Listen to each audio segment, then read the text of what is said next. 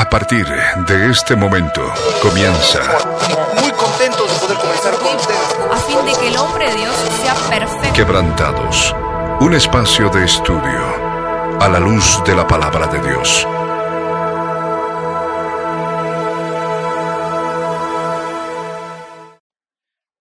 Tardes a todos, sean bienvenidos una vez más a nuestro programa Quebrantados. Estamos acá junto con Diego, con Flor, en esta preciosa tarde de primavera para seguir compartiendo palabra del Señor, para poder llenarnos de su amor y de su presencia y para poder seguir compartiendo respecto al último periodo, a la última parte del ministerio de nuestro Señor Jesús, desde, desde Getsemaní, donde empezamos dos capítulos atrás, dos semanas atrás, hasta eh, ahora que eh, comen- comenzamos, habíamos comenzado a compartir respecto al suplicio del Señor hasta la cruz del Calvario, de ese sacrificio que fue hecho una vez y para siempre.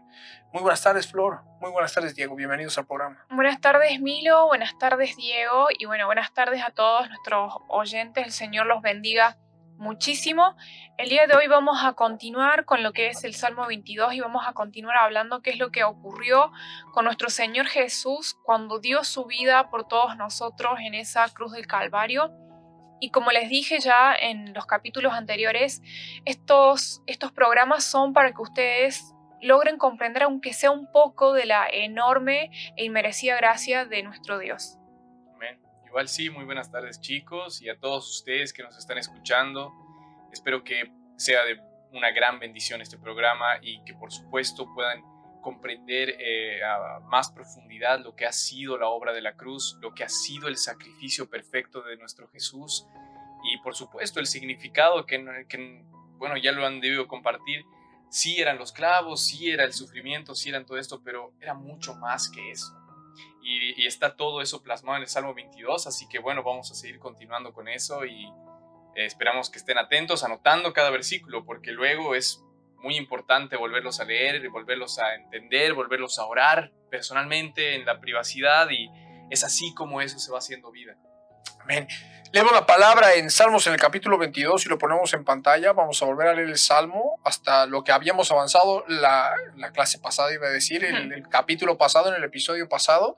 Y la palabra del Señor dice así, lo ponemos en pantalla, dice, Dios mío, Dios mío, ¿por qué me has desamparado? ¿Por qué estás tan lejos de mi salvación y de las palabras de mi clamor?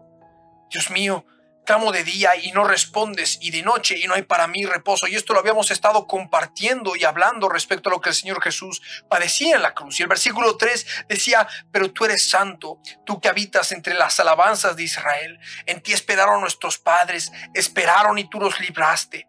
Clamaron a ti y fueron librados, confiaron en ti y no fueron avergonzados. Mas yo soy gusano y no hombre, oprobio de los hombres y despreciado del pueblo.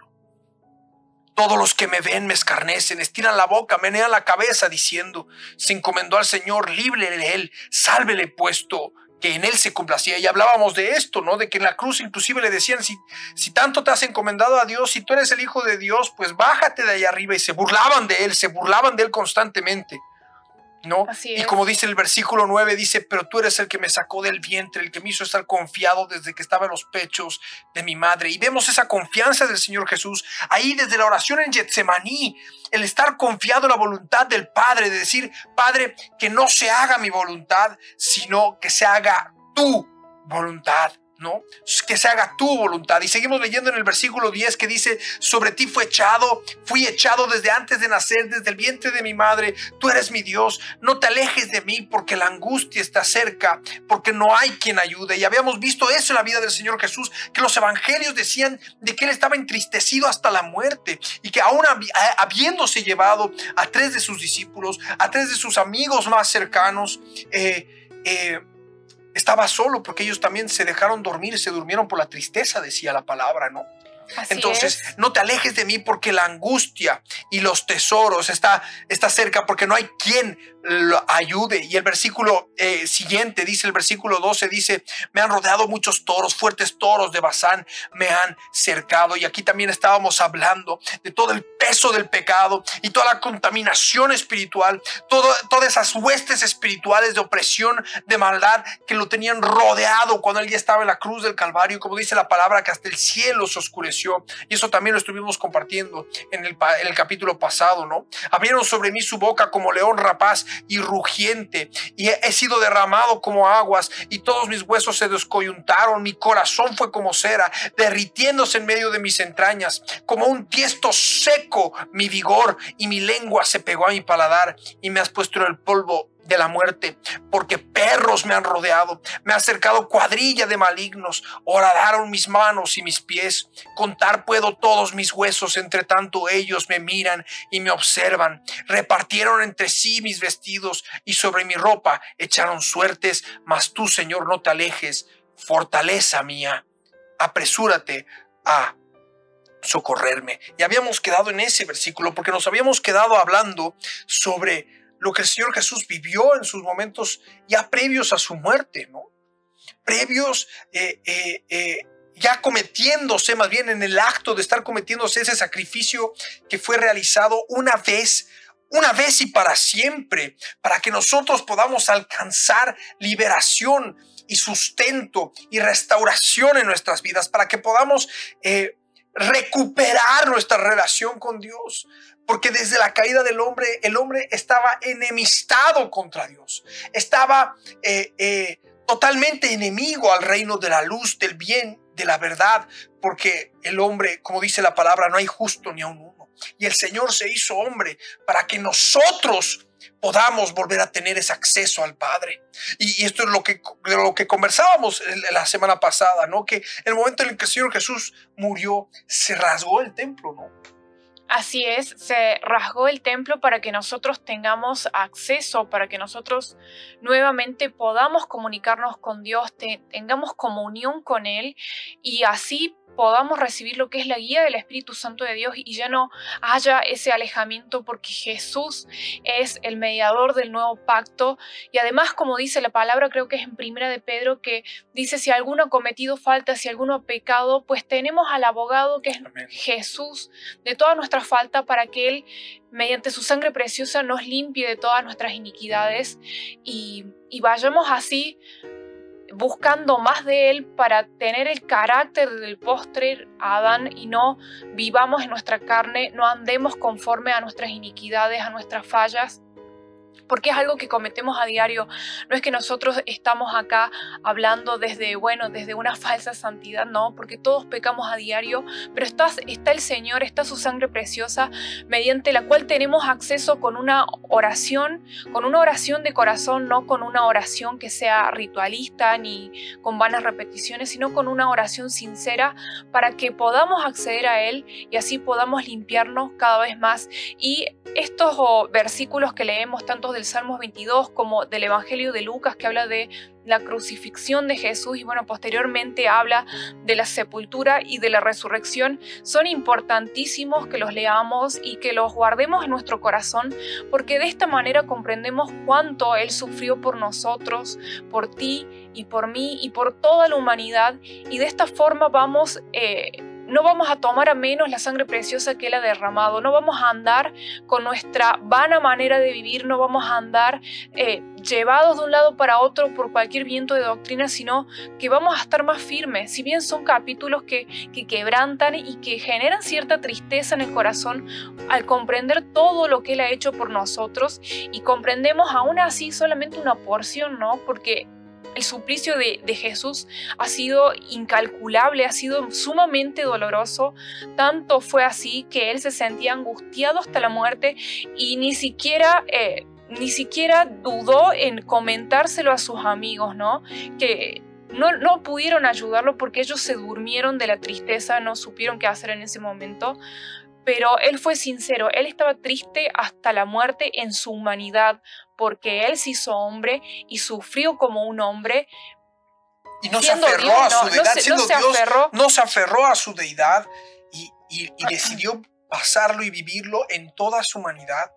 Y, Y en y toda por eso su no se bajó de la cruz, por eso no pidió a los ángeles que caían, en toda su magnitud, porque al derramar esa sangre preciosa, y como decíamos, se rasgó el velo del templo, se rasgó el templo, dije, pero o los que por supuesto entienden, se rasgó el velo del templo, el velo de separación entre el lugar santo y el lugar santísimo, se rasgó esa separación, haciéndonos entender de que ahora teníamos acceso al lugar santísimo de nuevo, para que podamos acceder al Padre y hablar con Él hablar con Él. Y ese es el sacrificio que el Señor hizo, el sacrificio que el Señor dio su vida, derramó su sangre para que podamos reconectarnos con Él, con nuestro espíritu, ¿no? Y cargó como, sobre Él, y como habíamos dicho en los dos capítulos pasados, todo el pecado del mundo, ¿no? Amén.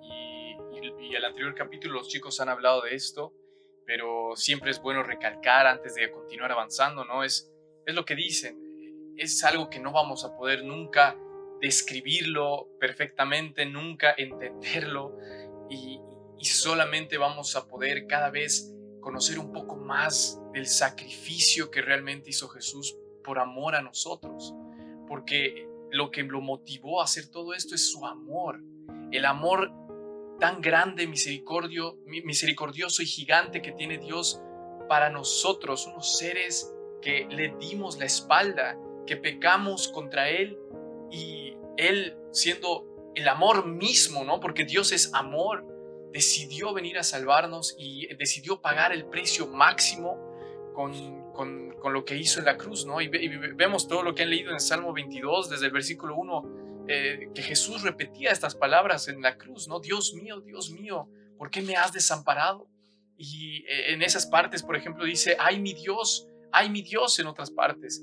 Y es algo muy interesante ver porque los clavos eran cosas horrendas, eran algo desastrosamente, bueno, para el alma poder, poder siquiera imaginarse el tamaño de esos clavos que no son como los clavos de ahora, ¿no?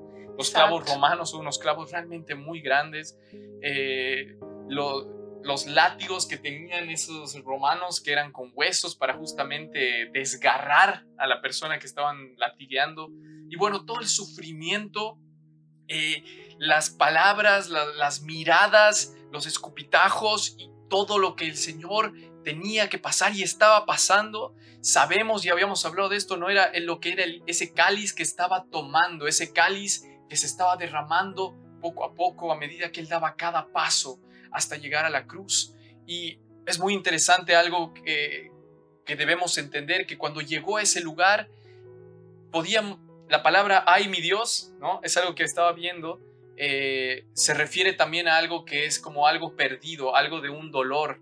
Y cuando alguien tiene algún dolor físico, normalmente se, le transmite justamente, se usa esa palabra para decir, ay eh, mi rodilla, o hay mis manos, o hay mis heridas, o hay mi costado, o hay mi cabeza.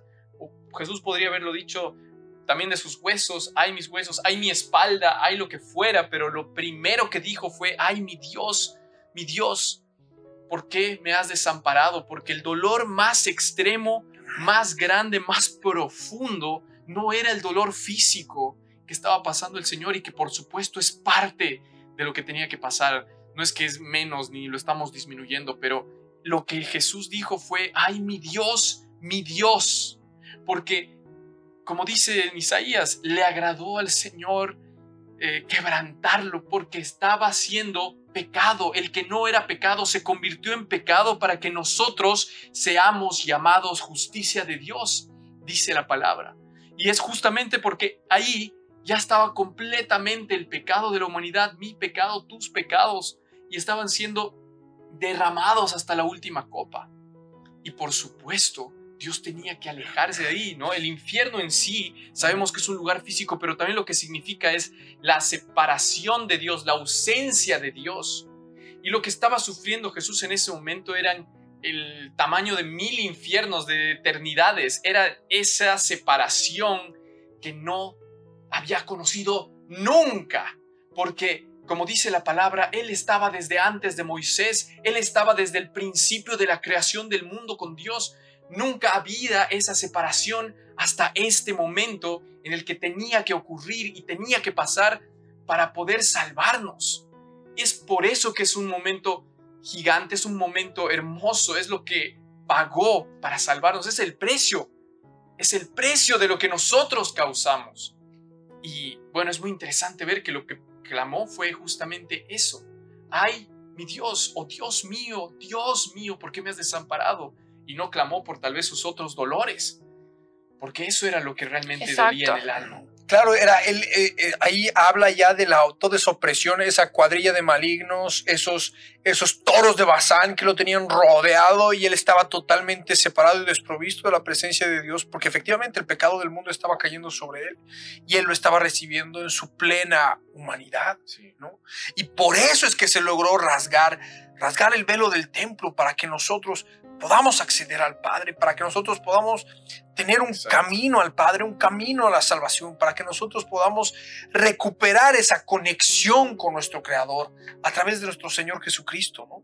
Así es, y un detalle que no dimos en los anteriores capítulos es sobre su corazón, que su corazón eh, fue destrozado totalmente. Creo que nuestro amado pastor dio detalles de, que en la, cruz, en la muerte de cruz el corazón prácticamente se revienta y es lo que aconteció con nuestro Señor Jesús. El corazón fue destrozado y fue destrozado porque recibió toda la carga del pecado del mundo y ahora nosotros podemos crucificar la carne de nuestro corazón simplemente con una oración, con creer.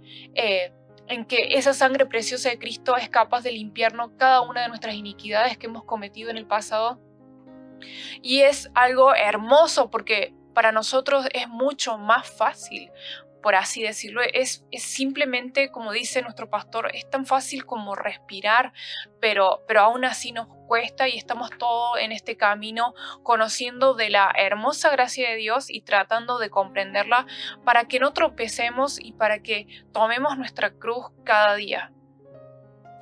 esa, esa parte creo que es muy importante es, eh, es la fuente del pecado, el corazón. el corazón humano.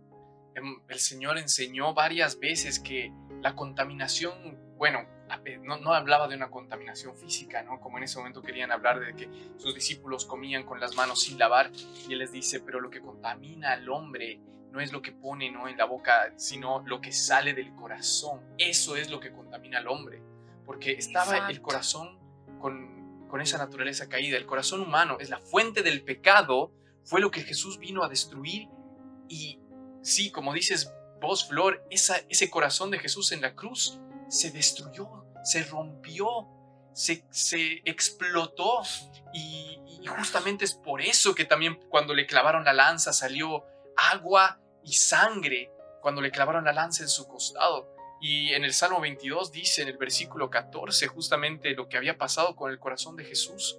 Eh, y lo pongo en pantalla. Lo que dice que he sido, derramado, he sido derramado como aguas, todos mis huesos se desconyuntaron, mi corazón fue como cera derritiéndose en medio de mis entrañas. Y es lo que pasó con Jesús. Así es, para que ahora nosotros podamos ser libres por medio de esa sangre preciosa, por medio de ese enorme sacrificio que nuestro Jesús amado ha hecho. cuánto sufrimiento ha tenido que padecer, y, el ultraje, y el vituperio, y el menosprecio, todo eso oprobio para poder darnos la oportunidad de ser salvos, ¿no?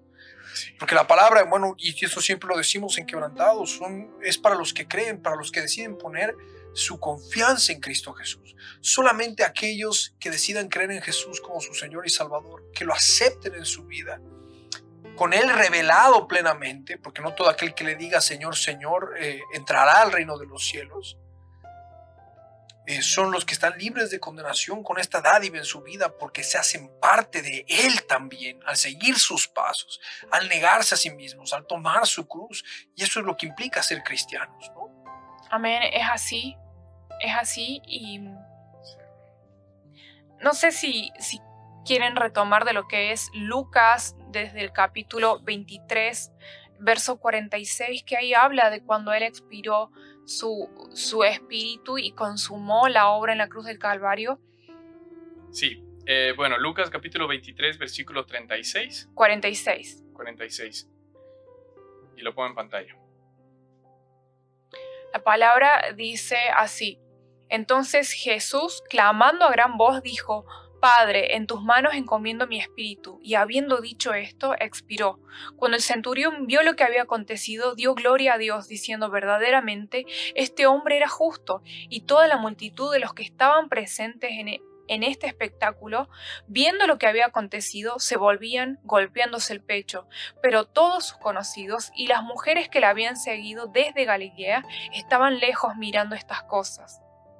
Y ahí vemos, ¿no?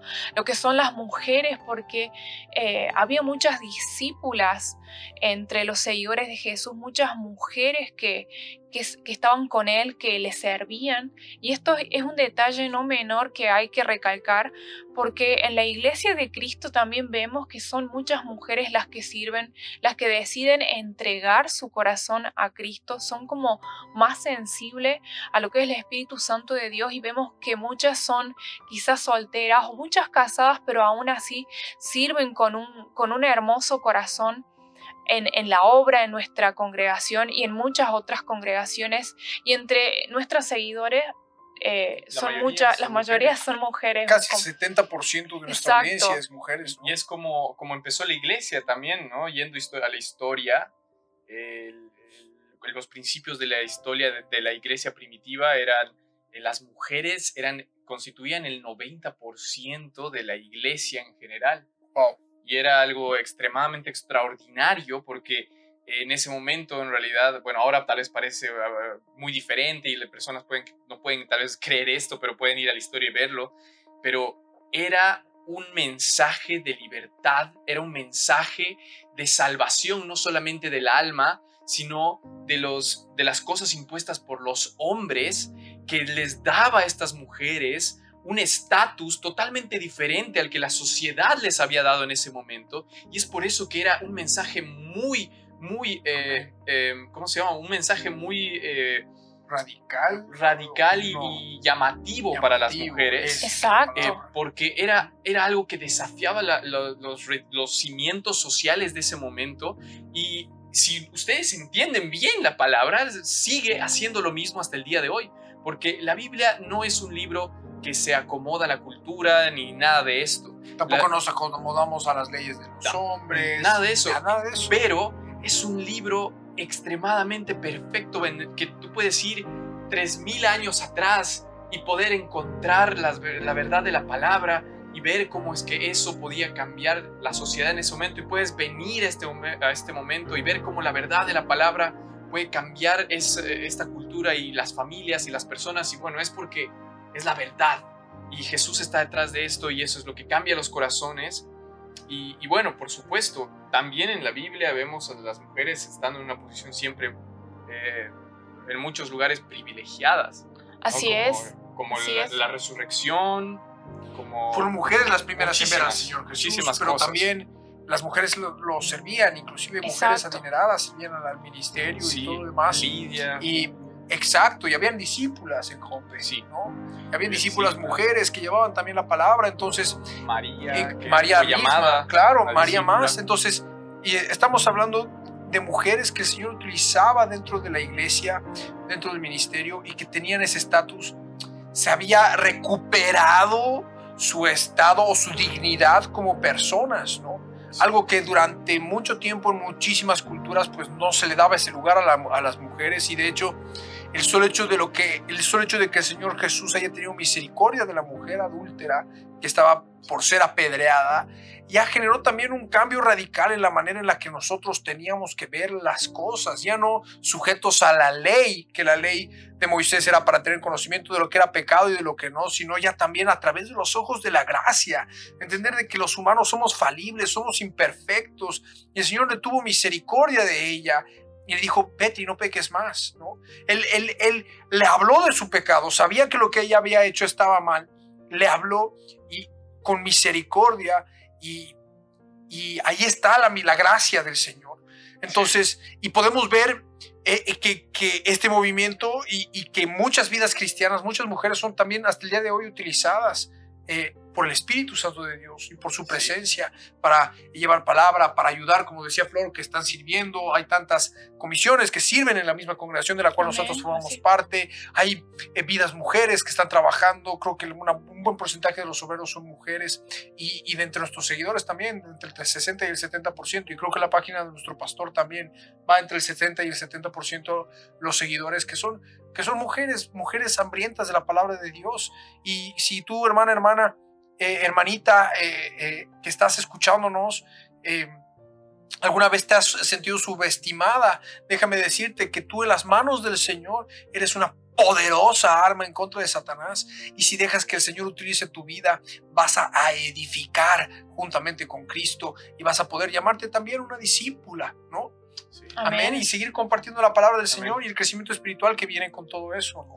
Pero vemos de que las mujeres también lo acompañaron hasta el final, estuvieron hasta el final, Lo estuvieron ahí hasta el lloraron. fondo, lo lloraron sus discípulos también. Juan también estaba en el momento de Amén. la crucifixión y ahí lo veía y por eso el Señor Jesús le dijo, le pidió a Juan que cuide de María, ¿no? Le pidió a Juan que cuide de su, de su madre. Así es. Entonces, estamos hablando de que, de que ahí vemos también ese sello del, del ministerio del Señor Jesús también para con las mujeres, ¿no?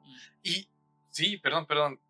Continúa. Ahora, ahora No, no, no, e- e- era, era eso, que Sí. vemos ese sello del Señor, ¿no? Sí, y, lo- y lo que quería decir era, y es algo asombroso que a veces se pasa muy por alto, eh, pero eh, históricamente simplemente el- la, la noticia más grande, ¿no? y es lo que vamos a ver un momento más, lo que es la base y el fundamento de nuestra fe.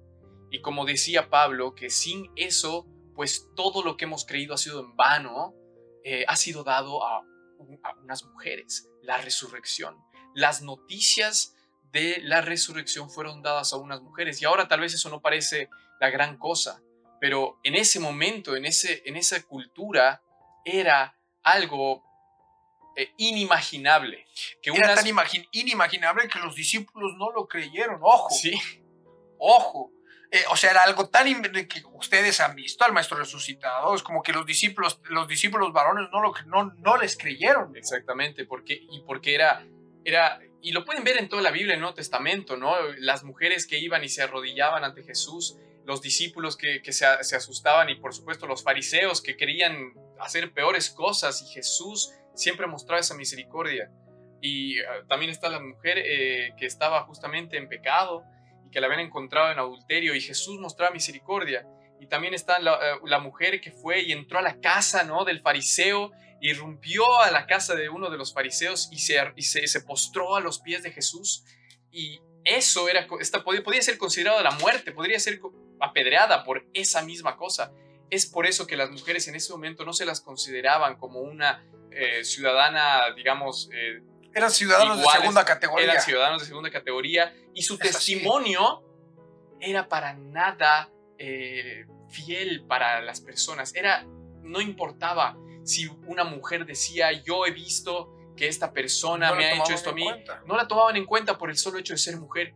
Y es algo increíble que Jesús podía haber pensado, tal vez no lo más lógico nosotros si estuviéramos hablando de eso, es que Jesús, ¿por qué no escoges entonces mejor a, tus discípulos para que ellos te vean y vayan a la tumba y que vean que está resucitado y que te vean ahí en persona y que ellos vayan a dar las noticias a sus hermanos? Hubiera sido mejor tal vez para el Evangelio, para que crezcan las noticias, pero mm, porque no queremos arriesgarnos, ¿no? A que no le crean al testimonio de unas mujeres, pero Jesús no le importó y decidió escoger a las mujeres para dar la noticia por la cual se basa toda nuestra Todo fe y toda la amén. iglesia. Amén. Y, y hay un Es detalle importante increíble. que tú mencionas es de que quien ungió a Jesús para la sepultura fue una mujer.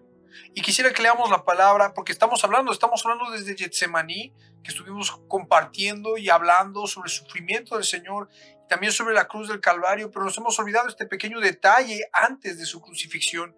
Y está en Mateo en el capítulo 26, después del complot para matar a Jesús, en el versículo 6, lo que nos dice la palabra. Y dice, y lo ponemos en pantalla y dice, y estando Jesús en Betania, en casa de Simón el leproso, vino a él una mujer con un vaso de alabastro de perfume de gran precio y lo derramó sobre la cabeza de él estando sentado a la mesa.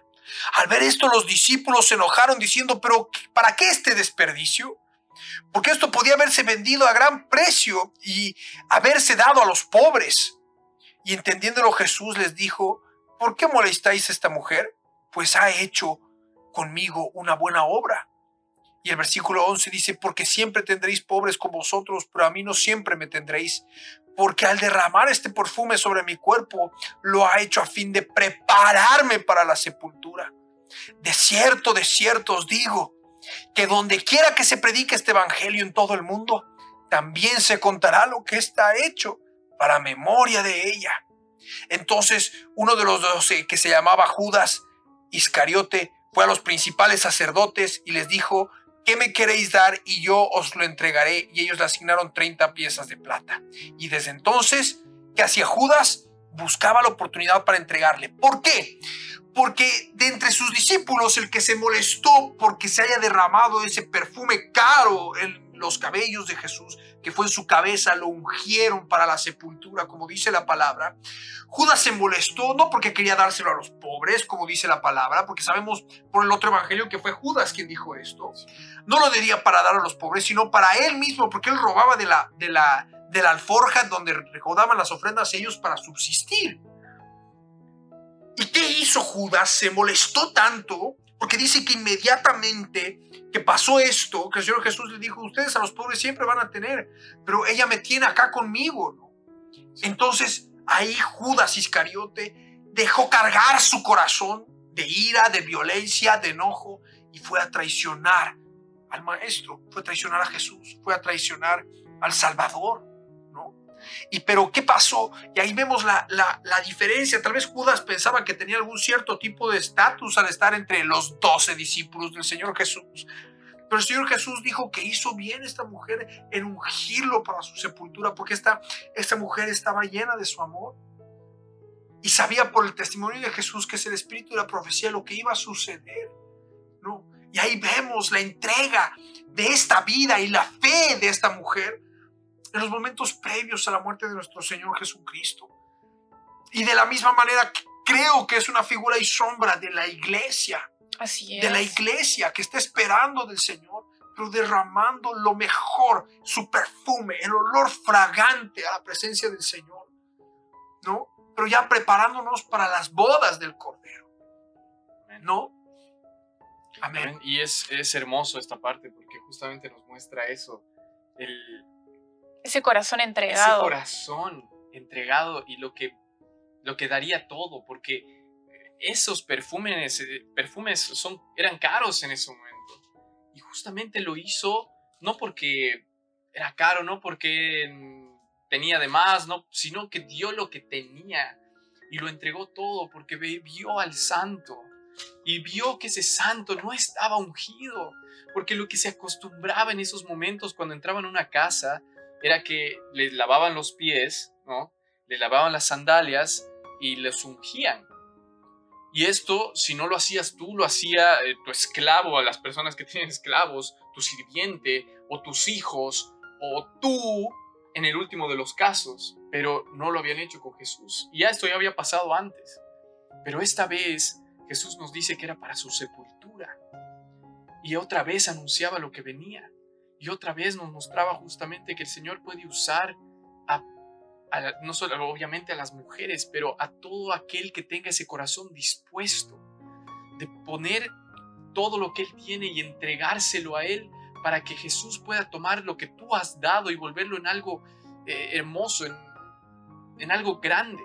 Porque es así, ¿no? El Señor, todo lo que nosotros entregamos a Él y todo lo que confiamos a Él y lo que le damos a Él, sabemos que Él lo va a volver en algo grande, lo va, a convertir en nosotros lo que estaba muerto, lo va a dar, le va a dar vida. Lo que creemos que era lo que nos, nos caracterizaba a nosotros como personas y lo entregamos y tenemos miedo de lo que va a venir después de entregarlo, no en la cruz. El Señor va a dar algo mucho mejor de lo que estaba antes, de lo que creías que eras vos. Y es así, por eso debemos crucificar nuestra carne y entregar siempre confiando que Jesús siempre va a dar lo mejor, va a dar un significado, va a dar una cosa más grande y te va a elevar también cuando tú hagas estas cosas, ¿no? Como dice desde Génesis, cuando le decía a Caín, ¿no? Si tú hicieres bien, ¿acaso yo no te voy a exaltar? ¿Acaso el padre mismo cuando ve que su hijo está haciendo bien no lo va a felicitar, no lo va a abrazar, no te va a llenar de amor y bendición? Y es, y es algo también para, para recordar en esto. Amén. Y, y algo que es hermoso ya, porque si bien hemos estado hablando sobre el sufrimiento, el suplicio del Señor en Getsemaní, su preparación antes de la crucifixión, su proceso de tortura a través del imperio romano, que lo latigaron, lo ultrajaron, se mofaron de él, jugaron, echaron suertes para, para quedarse con sus mantos.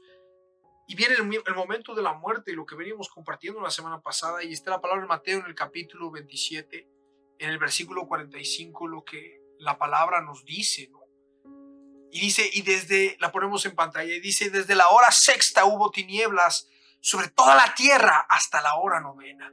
Se llenó de tinieblas la tierra. Ahí estaban los toros de Bazán. Ahí estaba la cuadrilla de malignos, de perros que lo estaban rodeando al Señor Jesús. Y cerca de la hora novena, el Señor Jesús dice, Jesús clamó a gran voz diciendo, Elí, Elí, lama sabachthani. Esto es, Dios mío, Dios mío, ¿por qué me has desamparado? Algunos, dice el versículo 47, algunos de los que estaban ahí decían al oírlo, a Elías llama a este. Y al instante, corriendo uno de ellos, tomó una esponja y la empapó de vinagre y poniéndola en una caña, la dio de beber. Pero los otros decían, deja, veamos si viene Elías a librarle. Mas Jesús, habiendo otra vez clamado a gran voz, entregó el espíritu. Y he aquí, el velo del templo se rasgó en dos de arriba abajo y la tierra tembló y las rocas se partieron y se abrieron los sepulcros y muchos cuerpos de santos que habían dormido se levantaron y saliendo de los sepulcros después de la resurrección de él vinieron a la santa ciudad y aparecieron a muchos.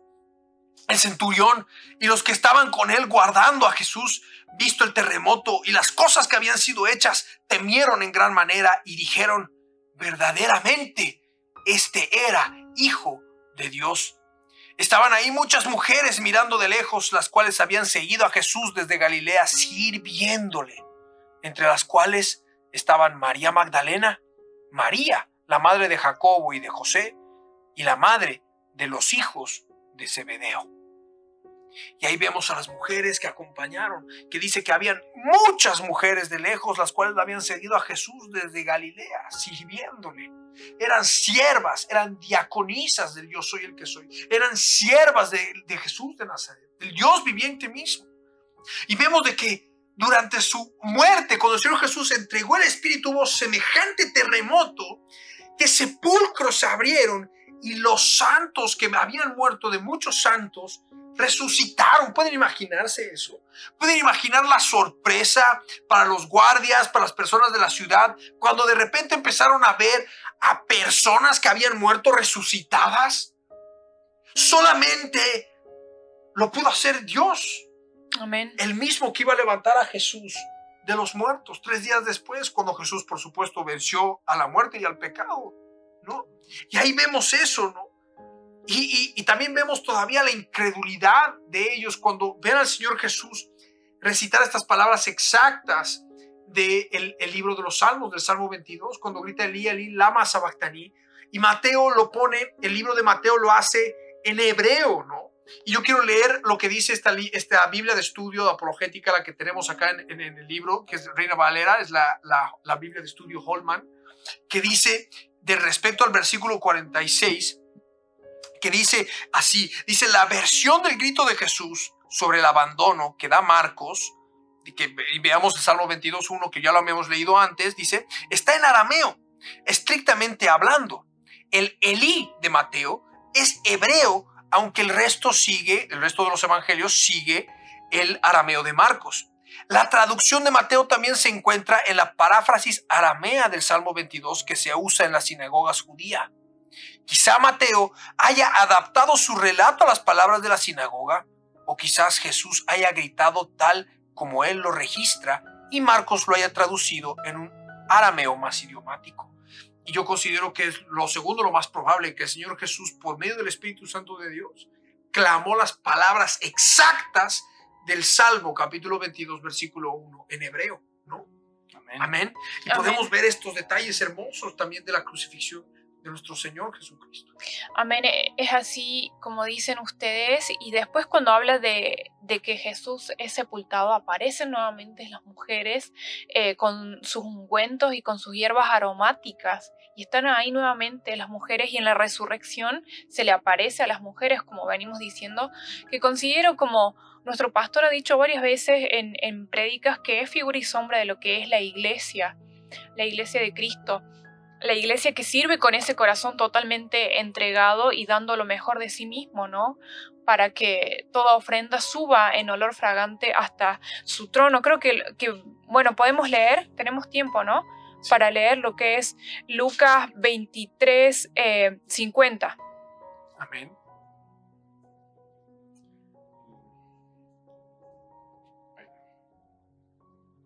Dice así, había un varón llamado José de Arimatea, ciudad de Judea, el cual era miembro del concilio varón bueno y justo. Este, que también esperaba el reino de Dios y no había consentido en el acuerdo ni en los hechos de ellos, fue a Pilato y pidió el cuerpo de Jesús.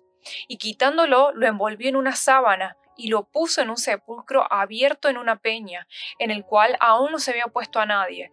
Era día de la preparación y estaba por com- para comenzar el día de reposo, y las mujeres que habían venido con él desde Galilea siguieron también y vieron el sepulcro y cómo fue puesto su cuerpo. Y vueltas prepararon especias aromáticas y ungüentos, y descansaron el día de reposo conforme al mandamiento. Amén. Y otro detalle que menciona es de que José de Arimatea era discípulo del Señor Jesús. Sí. Esto está mencionado en el Evangelio de Mateo, ahí en el capítulo 27, en la continuación de lo que habíamos leído, ¿no? Pero y no es necesario ponerlo directamente en pantalla, pero menciona que él también era discípulo del Señor Jesús. Y él prestó eso, prestó eh, ese lugar para la sepultura del Señor. Y, y- y por, y también estaba ahí el Señor, el Dios que pone el querer como el hacer, moviendo los hilos de la historia, porque por lo general los crucificados eran a fosas comunes Exacto. eran exacto. llevados a fosas comunes, pero ahora yo creo que fue tal la conmoción, porque estamos hablando de que gente resucitó, hubo un terremoto, se rasgó el templo, el velo del templo, se oscureció el cielo durante varias horas. Eh, yo creo que todos estaban temerosos y también ahí estaba el temor y dejaron que se lleven el cadáver del Señor Jesús, el cuerpo de nuestro Señor Jesucristo, para que después, bueno, a los tres días Él venció la muerte, resucitó en carne y gloria. ¿no? Amén. Amén. Y, y es, eh, creo que esa parte que el Señor pasó es muy importante, como siempre, ¿no? Como, bueno, como todo, todo es importante, pero estamos analizando pequeñas partes de lo que el Señor pasó para, para tratar de darles un poco más luz a lo que representa en nuestra vida, ¿no? Porque sí hemos hablado de las mujeres y sabemos que también significa la iglesia de Cristo y Él, nuestro, nuestro, nuestro, esp- bueno, el esposo, ¿no? Al cual esperamos, es. como la novia que espera al esposo. Y, y sabemos que esta analogía es, la una, es una analogía hermosa y la podemos encontrar en distintas partes de la Biblia y podemos ver todo esto, pero el Señor en todo esto que estamos leyendo seguía cumpliendo y seguía obedeciendo desde el, hasta el último segundo de vida, como habíamos leído hace rato, que vino alguien que se compadeció porque escuchó a Jesús decir las palabras, denme de beber para que se cumpla la escritura. Es decir, imagínense abandonado por Dios, lleno de todas esas fuerzas demoníacas que habitan en el mismo infierno, y aún así decidía obedecer y quiso seguir cumpliendo las escrituras, porque lo hemos leído en el Salmo 22. Ahí está lo que tenía que cumplirse respecto a lo que tenía que tomar ese vinagre antes de morir. Y todavía el mismo Dios que era que es nuestro Dios moviendo los hilos de la historia y poniendo el querer como el hacer en, en José de Arimetea, ¿sí? Eh, para que pueda ser sepultado entre los, eh, entre los, Los ricos. entre los ricos, porque así también estaba profetizado y el corazón de él, porque él era parte de los fariseos justamente, eh, tenía este puesto y quiso dárselo a nuestro Señor. y sin darse cuenta quizás, se estaba cumpliendo la profecía, las profecías dadas de nuestro Jesús, para que no quede duda que lo que Él ha hecho ha sido profetizado y ha sido movido por Dios mismo y que aquel que crucificaron era a su Mesías, era a Jesús de Nazaret, nuestro Dios, que vino y fue a los suyos y los suyos lo rechazaron. Y como dice Romanos, pero ese rechazo para nosotros es lo mejor porque ahora tenemos acceso. Gracias a eso, y como él mismo dice, y si su tropiezo de Israel nos dio esa gloria, cuánto más será su restauración. Porque ahora nosotros tenemos acceso al, al, olivo natural. Ahora nosotros siendo olivos silvestres podemos entrar y ser parte de ese olivo eh, natural que es, que es Jesús de Nazaret, de la raíz santa. Y gracias a que podemos creer en Él y entrar a eso, podemos hacer parte de sus, hijos y llamarnos sus hijos. Pero todo empezó, bueno, en su vida, porque su vida santa es lo que nosotros nos lleva a poder tener esa justicia y por supuesto su obediencia hasta la muerte. Y eso es lo que nos salva. Y lo estamos leyendo ahora cumpliéndose tantas profecías, ¿no? Una y otra vez, una y otra vez.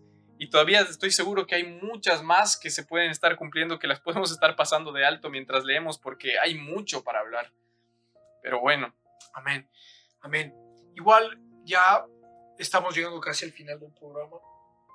Eh, creo que es importante que nuestros oyentes y nosotros mismos podamos entender los pasos de, desde Getsemaní hasta el momento de la cruz del Calvario, o sea, desde Getsemaní al concilio, la reunión con los sumos sacerdotes, luego con Herodes, luego con Pilato, luego los azotes, las calumnias, la injuria.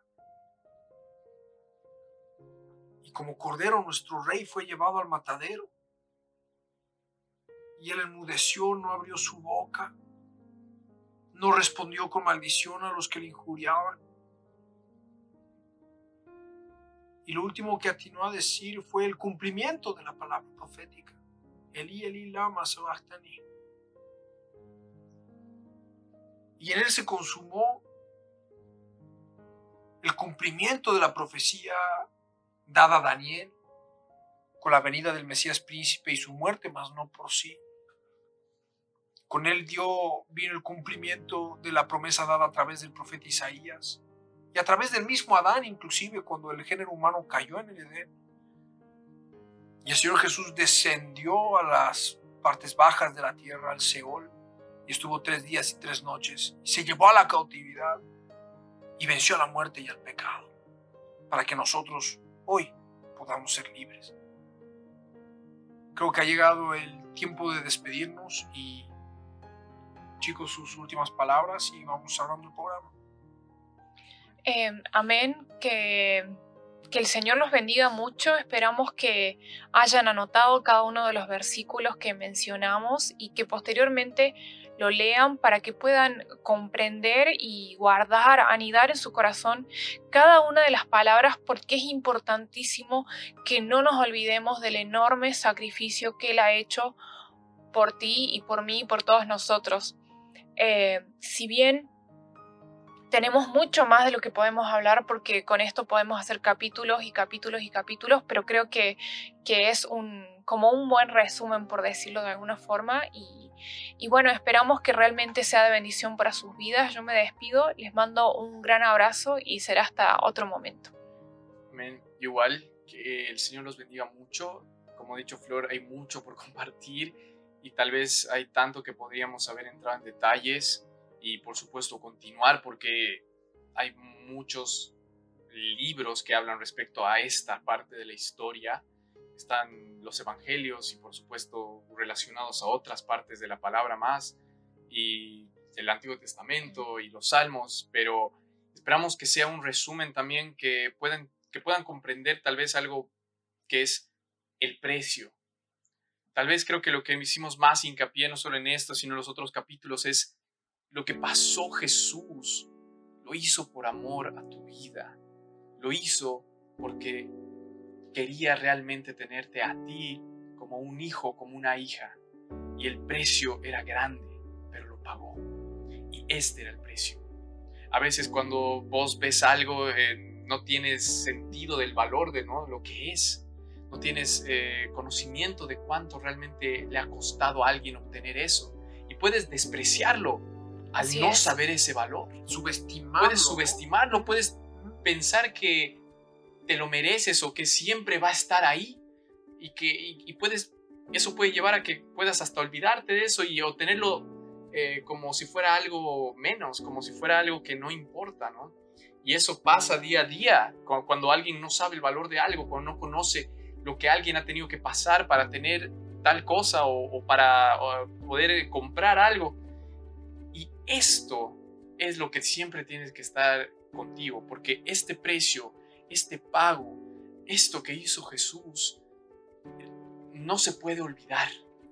Porque si tú olvidas el precio de lo que Jesús pagó, fácilmente vas a descarriarte y vas a ir en busca de lo que te llene y del pecado y de lo que creas que está bien y vas a crearte un Cristo en tu corazón a tu imagen y semejanza y, no vas a ver lo que Él hizo por esos pecados que vos los estás teniendo por menos porque vas a creer que, bueno, Cristo pagó por mis pecados y bueno, ahora entonces soy libre, soy esto, soy perdonado y puedo hacer lo que quiera y puedo pecar otra vez y cuando quiera vuelvo a, vuelvo a pedir perdón.